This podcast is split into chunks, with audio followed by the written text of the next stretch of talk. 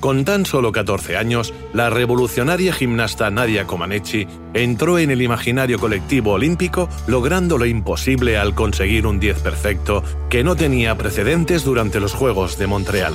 El fenómeno rumano maravilló al mundo en Canadá y su historia fue mucho más allá de aquel mágico verano de 1976.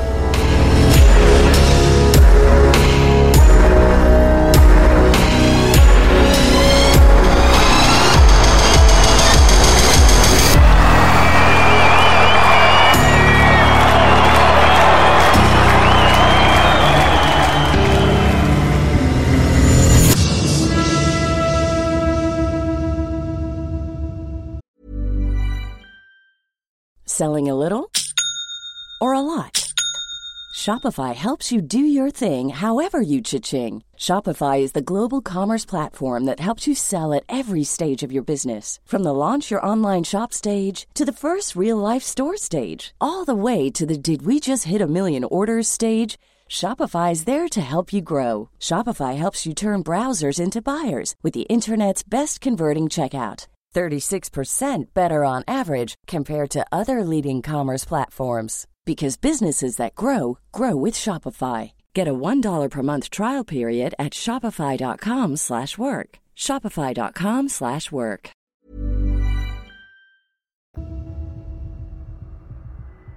Saludos y bienvenidos a las Historias Olímpicas Esenciales. 10 capítulos con algunas de las historias más grandes de los Juegos Olímpicos.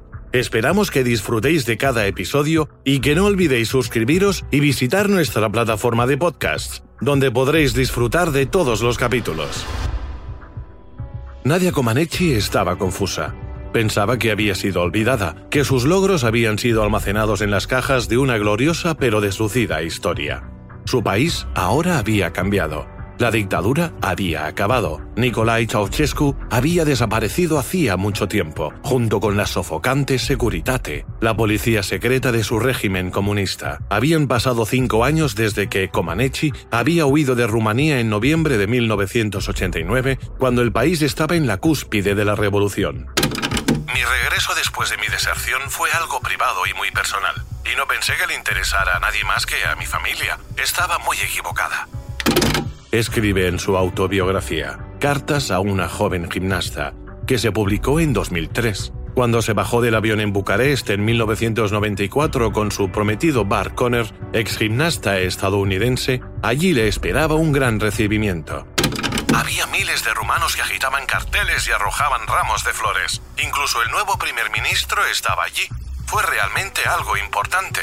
Nunca me había sentido tan afortunada o querida por tanta gente en mi vida. Pero esos aplausos tan entusiasmados no eran algo nuevo para Comaneci. A su regreso triunfante de Montreal, en el verano de 1976, la pequeña hada de Onesti había sido recibida como una reina. La mujer segura de sí misma en la que se había convertido en los 90 podía disfrutar ahora de lo que había intentado eludir en los 70 cuando ser el centro de atención había aterrado a la frágil Nadia de 14 años.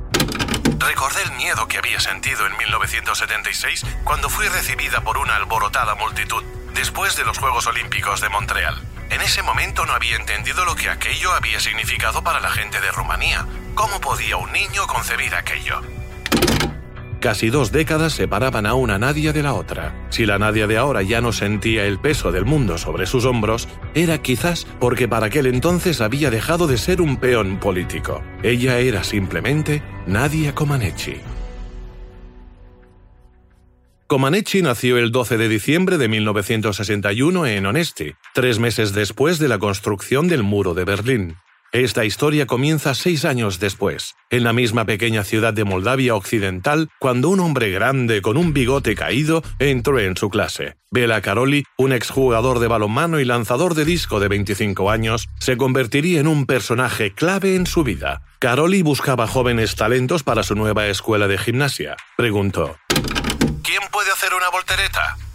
Se levantaron dos manos, incluida la de Nadia. Su destino estaba escrito. La gimnasia se convirtió rápidamente en su vida. Entrenaba siete días a la semana durante todo el año, haciendo sesiones de tres horas al día bajo la supervisión de Caroli. Los Carolis, para ser más exactos, porque Bella trabajaba codo con codo con su mujer, Marta, como explica en el documental La gimnasta y el dictador. Repartíamos las responsabilidades. Marta se encargaba de la preparación artística, más concretamente de los ejercicios en barra y en suelo. Yo me centraba en el salto y las asimétricas, así como en la preparación física general. La vida de la joven era como la de un preso, pero Nadia encontró pronto su ritmo. Además de sus evidentes habilidades y su extraordinaria versatilidad, desde muy pequeña se mostró cómoda en todos los aparatos, prosperó en un sistema tan rígido donde la organización y la disciplina eran las palabras clave. Mi infancia me demostró que la disciplina funcionaba. Si entrenaba, comía bien y apagaba la luz a las 10, estaría descansada y lista para el día siguiente. En su libro, Comaneci cuenta una anécdota reveladora sobre su increíble meticulosidad que demostró ser una habilidad esencial para progresar en su deporte. Mi madre era extremadamente organizada y odiaba que las cosas estuvieran fuera de lugar en casa. Yo era igual. En el colegio ponía los bolígrafos azules en un sitio y los negros en otro. Suena un poco extraño y compulsivo, pero ser normal y hacer cosas normales solo te lleva a ser normal. Yo siempre quise ser extraordinaria.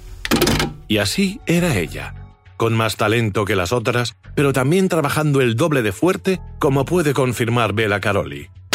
Dije, chicas, 10 flexiones. ¿Y cuántas hizo ella? 20. Esa era Nadia. Esa era la luchadora y la que se convertiría en una gran estrella.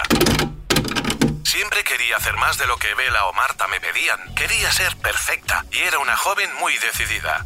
Confirma Comaneci.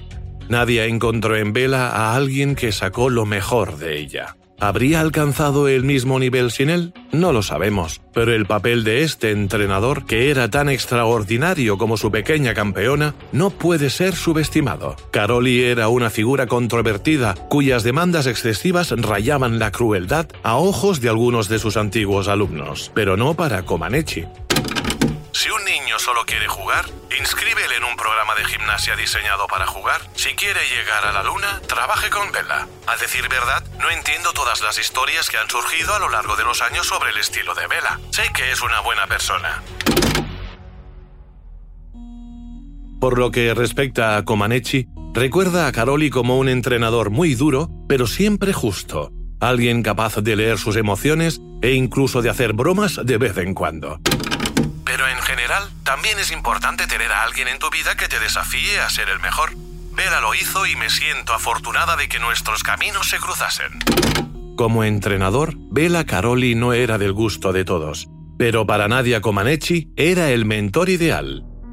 Su relación se basaba en la confianza absoluta. Desde los 10 años, Nadia realizaba rutinas de gran complejidad en los entrenamientos, pero Caroli siempre estaba allí para protegerla.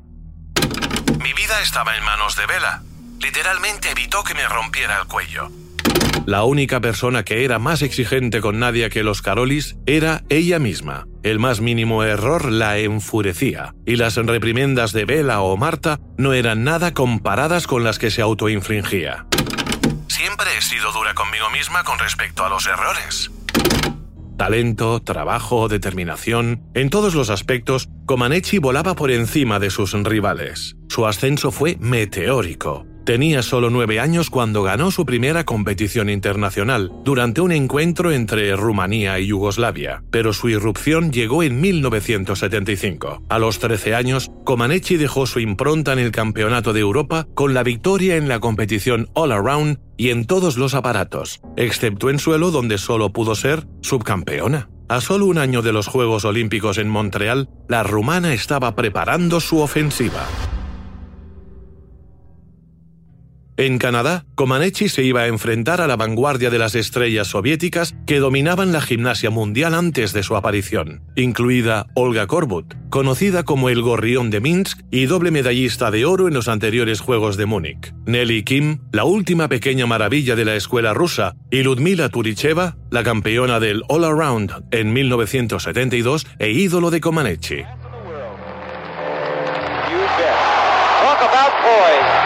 Poise. She needs a 9-8 to win the gold medal. 9-9. She's won the gold medal. Ludmila Kuruskeva coming from behind on the final exercise. Pero dentro de ese talentoso bloque soviético se habían formado grietas en los meses previos a Montreal. Turicheva se había enfadado por la repentina popularidad de su compatriota más joven, Korbut, a quien había superado durante varias temporadas, pero cuyo carisma estaba comenzando a desplazarle a un segundo plano. La llegada de Kim tampoco alivió las tensiones. A pesar del dominio rumano en el Campeonato de Europa de Skien un año antes, donde Comaneci había ganado cuatro medallas de oro, las soviéticas seguían siendo el referente para los medios de comunicación. Con solo una medalla de bronce en gimnasia en toda su historia olímpica, Rumanía no existía en el escenario mundial. Todavía no. Bela Caroli se dio cuenta de esto cuando llegó a Montreal y enloqueció. Todo el mundo estaba emocionado. Eran los Juegos Olímpicos. Desafortunadamente, los medios de comunicación no prestaron atención al equipo rumano. La prensa dirigía la atención del público y los jueces, y eso fue exactamente lo que sucedió en Montreal. Al llegar, el potente equipo de la Unión Soviética acaparó todas las miradas. El pequeño equipo rumano pasó desapercibido, completamente ignorado. Estábamos haciendo nuestro trabajo diario, pero la frustración en mi corazón se acumulaba día tras día. Y dije, nuestro momento va a llegar.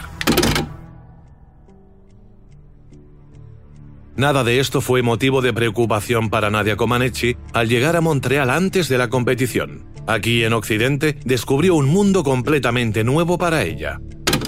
Cuando llegué me quedé estupefacta. La Villa Olímpica me dejó alucinada. Su tamaño y la cantidad de personal de seguridad, entrenadores y atletas que practicaban más deportes de los que yo conocía. Lo que más recuerdo es que todo era gratis. Nos dieron un distintivo y con él podías ver películas en el cine de la villa, podías tomar un refresco y te daban ropa, bolsos, sombreros y pins. Para mí todo era alta tecnología, extraño, emocionante y absolutamente maravilloso. El primer día me daba miedo cerrar los ojos porque no quería perderme nada. Recuerda en Cartas a una joven gimnasta. Caroli se encargó de mantener a su gimnasta estrella con los pies en el suelo. Desde el día antes del comienzo de los Juegos, le prohibió salir e incluso ver la televisión para mantenerla concentrada en la tarea que tenía entre manos. Era su forma de protegerla. También se negó a que sus gimnastas asistieran a la ceremonia de apertura porque la competición comenzaba al día siguiente. El domingo 18 de julio daba comienzo a la competición por equipos en el Forum el legendario estadio cubierto donde los Montreal Canadiens jugaban sus partidos de la NHL. Nadia ya tenía un nombre en el reducido mundo de la gimnasia, y muy pronto el mundo entero conocería a Nadia Comaneci. Después de todo, solo le llevó 19 segundos dejar huella en el folclore olímpico y revolucionar su deporte dibujando un antes y un después en su disciplina. Su primera rutina en las barras asimétricas, de una dificultad vertiginosa, estuvo desprovista incluso del más mínimo error. Comaneci saludó a los jueces, sonrió y esperó. Después de unos 30 segundos, y mientras ya estaba calentando para su próxima rutina en la barra, apareció su puntuación en el marcador, 1.00. Se convertiría en una de las imágenes más famosas en la historia de los Juegos Olímpicos, y llevó un tiempo que todos entendieran lo que había sucedido. El público estaba en silencio, confundido. Nadie sabía lo que significaba un 1.00. Vela hizo un gesto a los jueces para preguntarles qué significaba mi puntuación, listo para enfrentarse a ellos. Un juez sueco levantó 10 dedos. It wasn't just the crowd that loved it.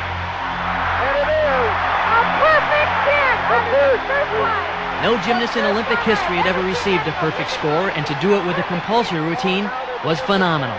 It brought the crowd to its feet and brought Nadia back on stage for a curtain call.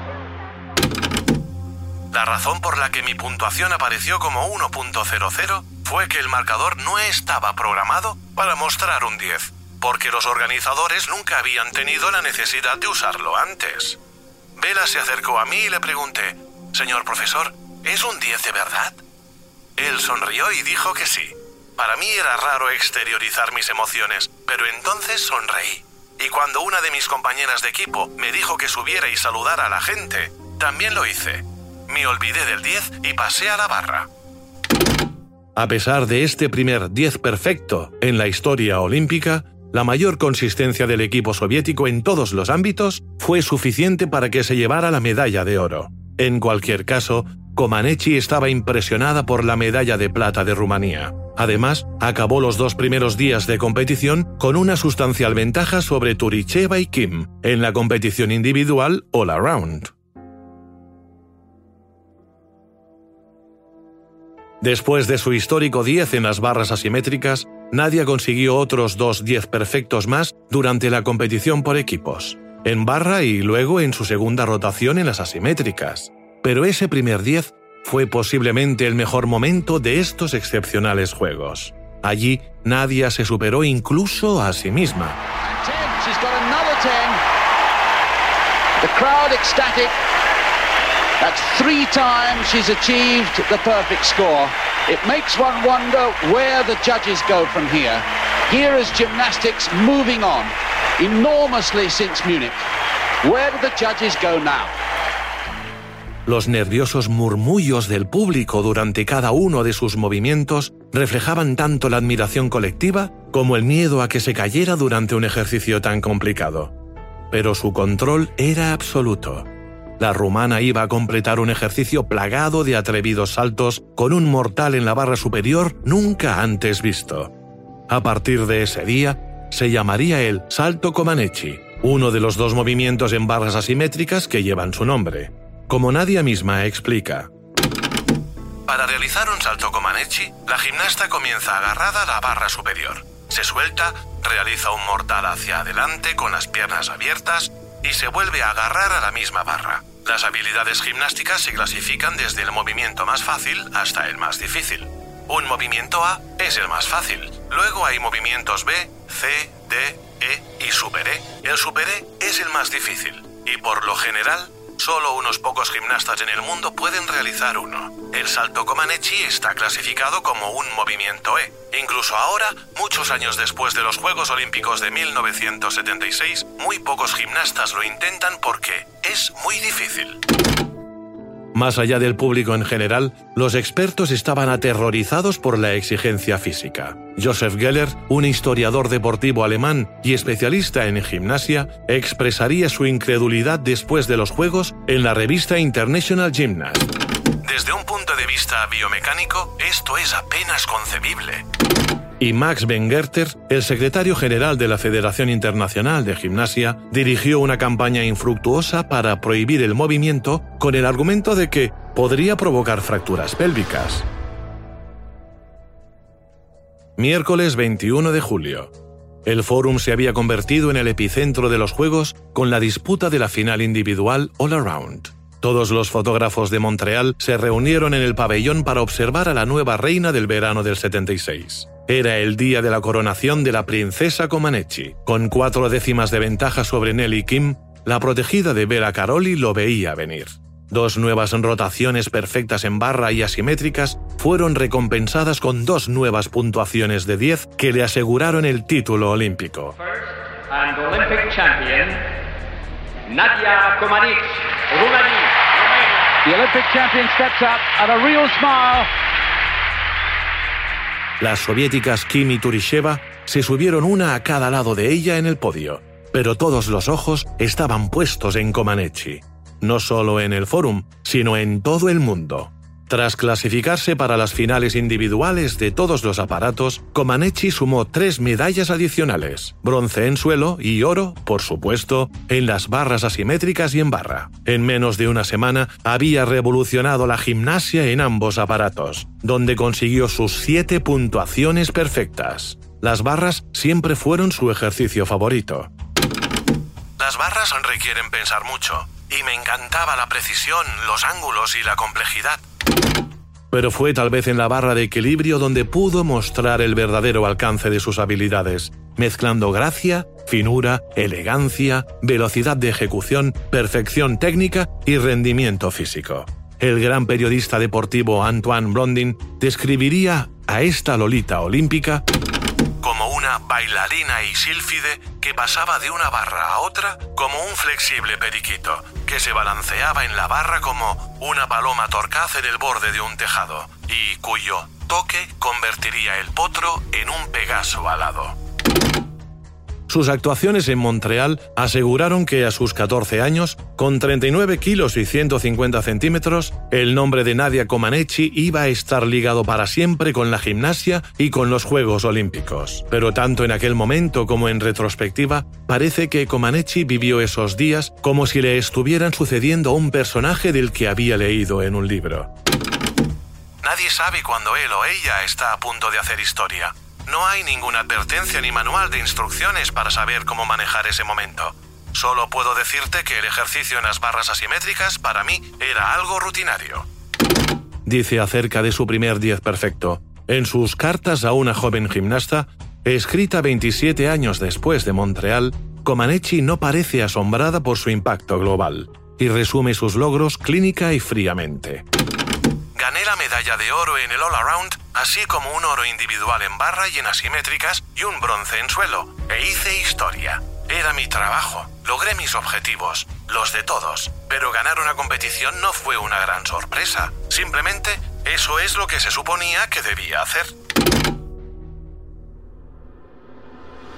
Fueron esos 10 perfectos más que sus medallas los que realmente llevaron a Comaneci a ser el centro de atención. La repetición de estas puntuaciones impecables de 10 en Montreal, Nelly Kim también lo lograría dos veces, en suelo y en salto, a la larga cansaría al público que, en los últimos días de los Juegos, gritó No más 10, no más 10.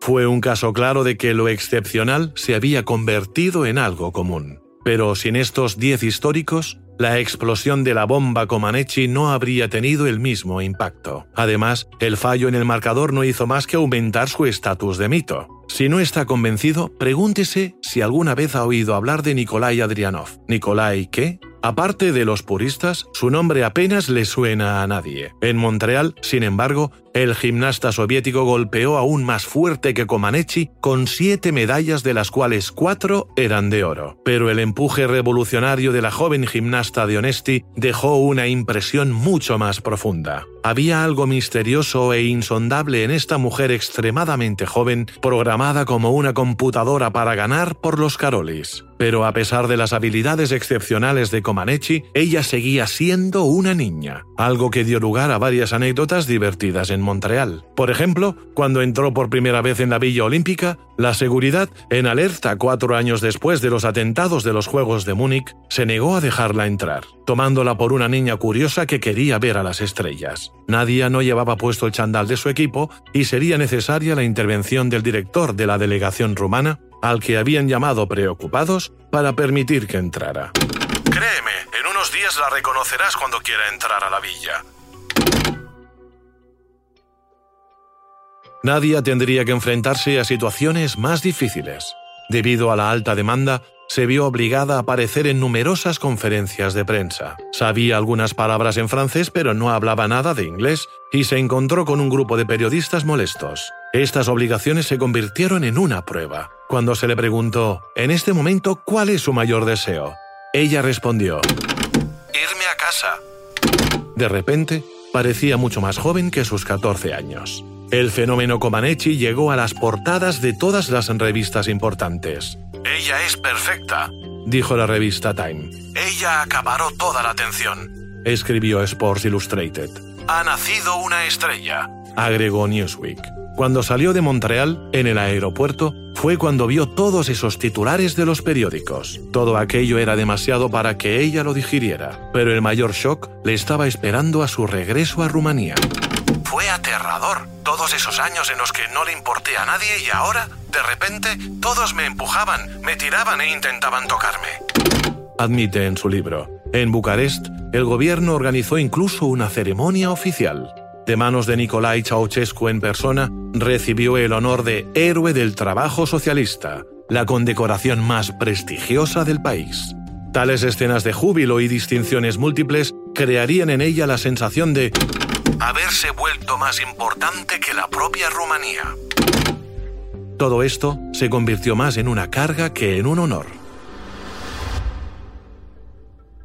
El periodo posterior a Montreal fue complicado para Comaneci. Su relación con Caroli se volvió tensa en 1977. Más exigente que nunca, su entrenador y mentor se enfrentó a una adolescente que ahora estaba lista para hacerle frente. Estaba tratando de estirar mis alas y hacerme crecer, y como cualquier adolescente, tenía el deseo y la necesidad de hacerlo por mi cuenta. Veía a chicas de mi edad saliendo, yendo al cine, conduciendo coches. Quería hacer esas cosas también. De repente había otras atracciones y debido a que tenía 16 años y sabía que mi carrera terminaría más pronto que tarde, mi enfoque se desvió. Comencé a llegar tarde a los entrenamientos. Vela no estaba acostumbrado en absoluto a verme tan insolente. Un año después de los Juegos, en el Campeonato de Europa en Praga, sin embargo, volvió a ganar el All Around, título al que le siguió un oro en asimétricas. Pero la delegación rumana, por orden del gobierno, abandonó la competición en medio de las finales por aparatos en protesta por la puntuación recibida por Comaneci en el salto. Así fue como se desarrolló el resto de su carrera, fluctuando entre la gloria y los reveses. Como ejemplo de esto estaría Moscú 80. Montreal parecía quedar ya a un mundo de distancia. Nadia tenía ahora 18 años, había crecido casi 15 centímetros y había cogido 4 kilos y medio. Además, acababa de pasar dos años de pesadilla después de ser separada de los Carolis, a quienes Ceausescu se opuso por su supuesta ascendencia húngara, y fue obligada a entrenar en una nueva estructura en Bucarest. Luchando con todos estos cambios, Nadia se hundió en la depresión. Hubo incluso rumores de un intento de suicidio, que ella siempre ha negado. Deportivamente, Rumanía ya no era intocable. A pesar de un nuevo título europeo en 1979 y una medalla de oro por equipos en los mundiales de ese mismo año, la primera para su país.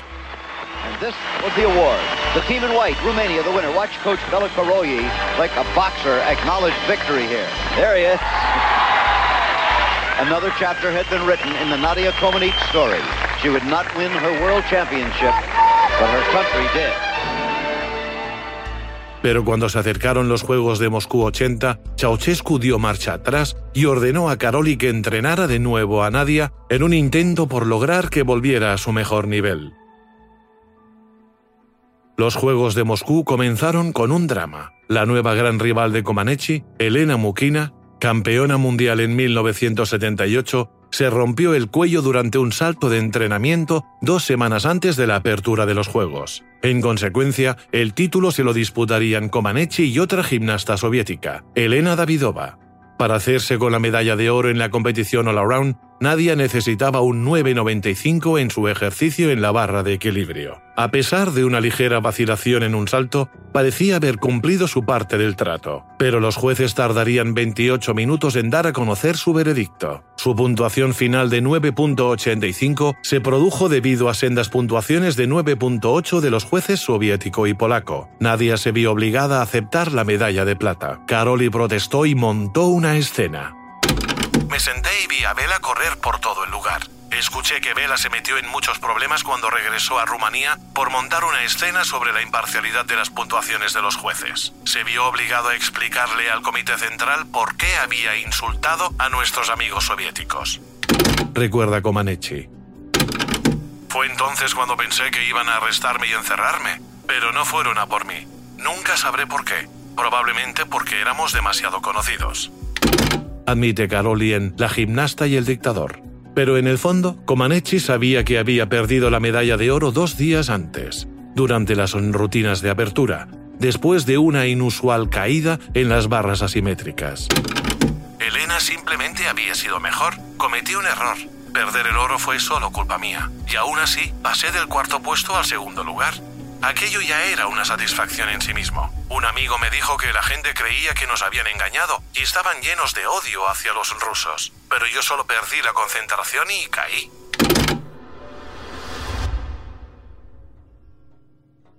Moscú sería la última gran salida de la reina. En 1981, con casi 20 años, Comaneci bajó el telón de su carrera deportiva. El mismo año, Bela Karoli desertó de Rumanía durante una gala en Nueva York. Con el aumento de las tensiones en casa, decidió quedarse en Estados Unidos con su mujer, dejando temporalmente a su hija de 7 años con parientes en Rumanía.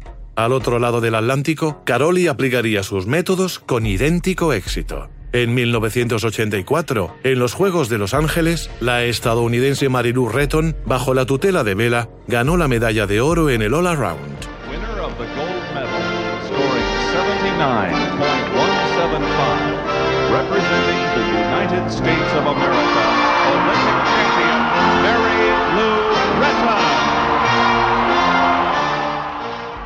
Retón tenía 8 años en 1976 cuando, hipnotizada frente al televisor, decidió hacer gimnasia mientras veía el trabajo de Comaneci. Otro ejemplo más del alcance global de Nadia. Cuando los Carolis dieron el paso, Comaneci podría haberse unido a ellos. Fue informada de su decisión de quedarse en los Estados Unidos, pero, a pesar de todo, ella eligió regresar a su hogar en Rumanía fue recompensada con el periodo más problemático de su vida. Después de la marcha de Caroli, le apretaron los grilletes. Bajo vigilancia constante, vio cómo eran analizados todos sus actos y gestos por un régimen que no podía permitirse el lujo de ver que su principal tesoro nacional huyera del país.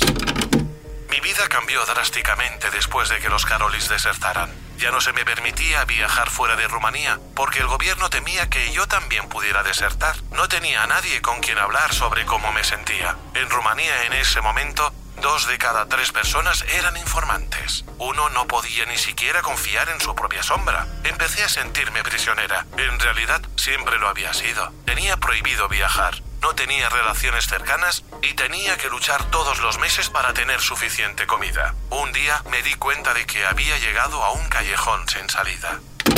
Entonces, ella ideó un plan para salir fuera como había hecho Vela. El peligro y la dificultad logística de tal proyecto se agravaban por el miedo a dejar a su familia, sus padres y su hermano, Adrián. Pero en 1989 decidió dar el paso.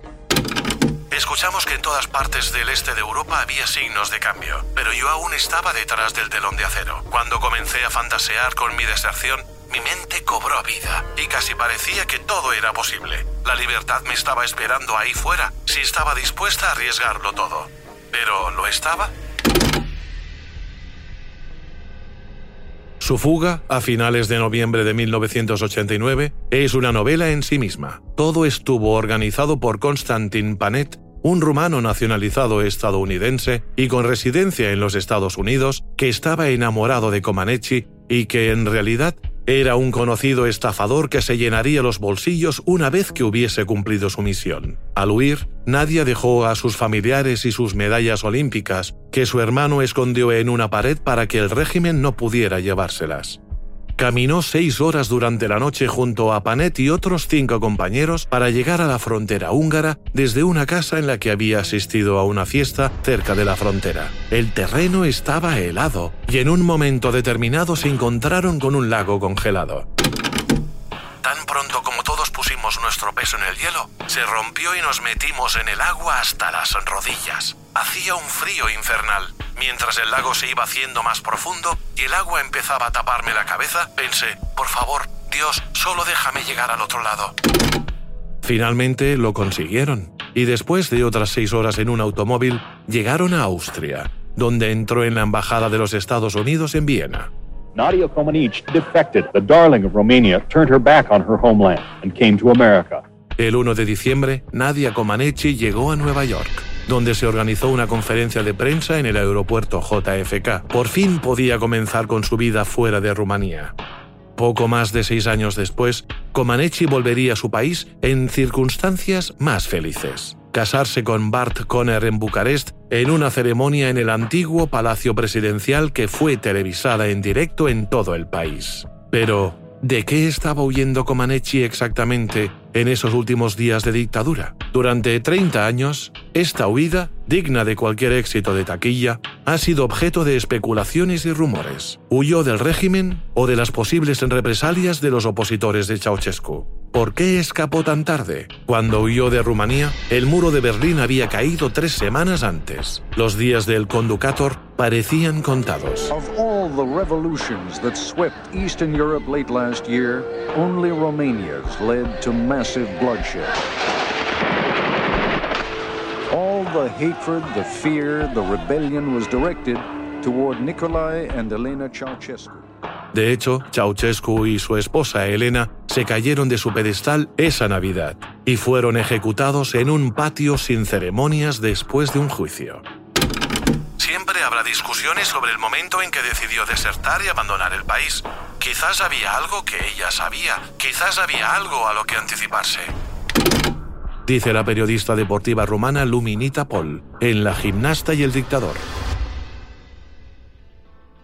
Para algunos, Nadia Comaneci era una persona privilegiada con estrechos vínculos con Ceausescu.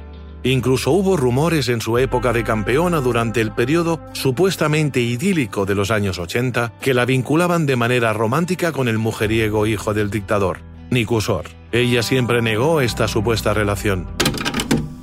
Con 100 dólares al mes, no era suficiente ni para pagar la factura de la calefacción. Gaby Jeikulescu, una ex compañera del equipo nacional, no creía esa versión de Comaneci nadando en la riqueza del régimen. No creo que Rumanía durante ese tiempo la tratara de manera muy diferente de alguien que trabajaba en una fábrica. Siempre fue invitada frente a las personalidades internacionales. Era un gran símbolo, pero ¿cuánto les importaba realmente? Tengo dudas acerca de eso. A Ceausescu no le gustó que recibiera tanta atención internacional. Si se ha mantenido un cierto velo de duda, ha sido claramente porque Nadia Comaneci nunca ha querido hablar sobre ese periodo, no por miedo, sino por orgullo. Sintió que justificarse a sí misma sería indigno de ella. Creo que hasta el día de hoy muchos rumanos todavía tienen ideas erróneas sobre lo que dejé atrás exactamente. Asumieron que sacrifiqué la riqueza, una casa enorme, coches caros, joyas y una lujosa comodidad. Me incomoda corregir esas ideas falsas sobre mí, incluso a día de hoy, porque todavía encuentro esa situación humillante. Tengo un orgullo feroz y a veces puede interponerse en el camino. Nadia Comaneci preserva su pasado y sus secretos. En su autobiografía, escribe: ¿Sabes lo que dicen sobre las historias? Que siempre hay tres versiones: la tuya, la mía y la verdad. Esta es la mía. Una cosa es cierta, desde Honesty hasta los Estados Unidos, desde ser una superestrella infantil hasta una mujer realizada, desde Bella Caroli hasta Bart Conner, la historia de Nadia Comaneci es diferente a cualquier otra.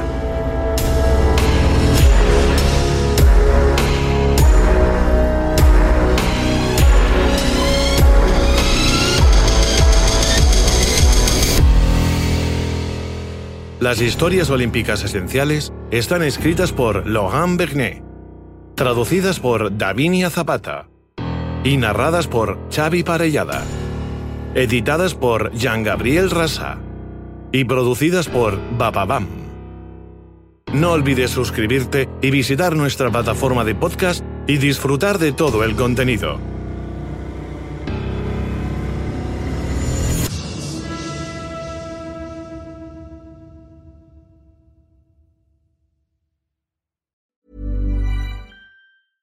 Want flexibility? Take yoga. Want flexibility with your health insurance? Check out United Healthcare Insurance Plans. Underwritten by Golden Rule Insurance Company, they offer flexible, budget friendly medical, dental, and vision coverage that may be right for you. More at uh1.com.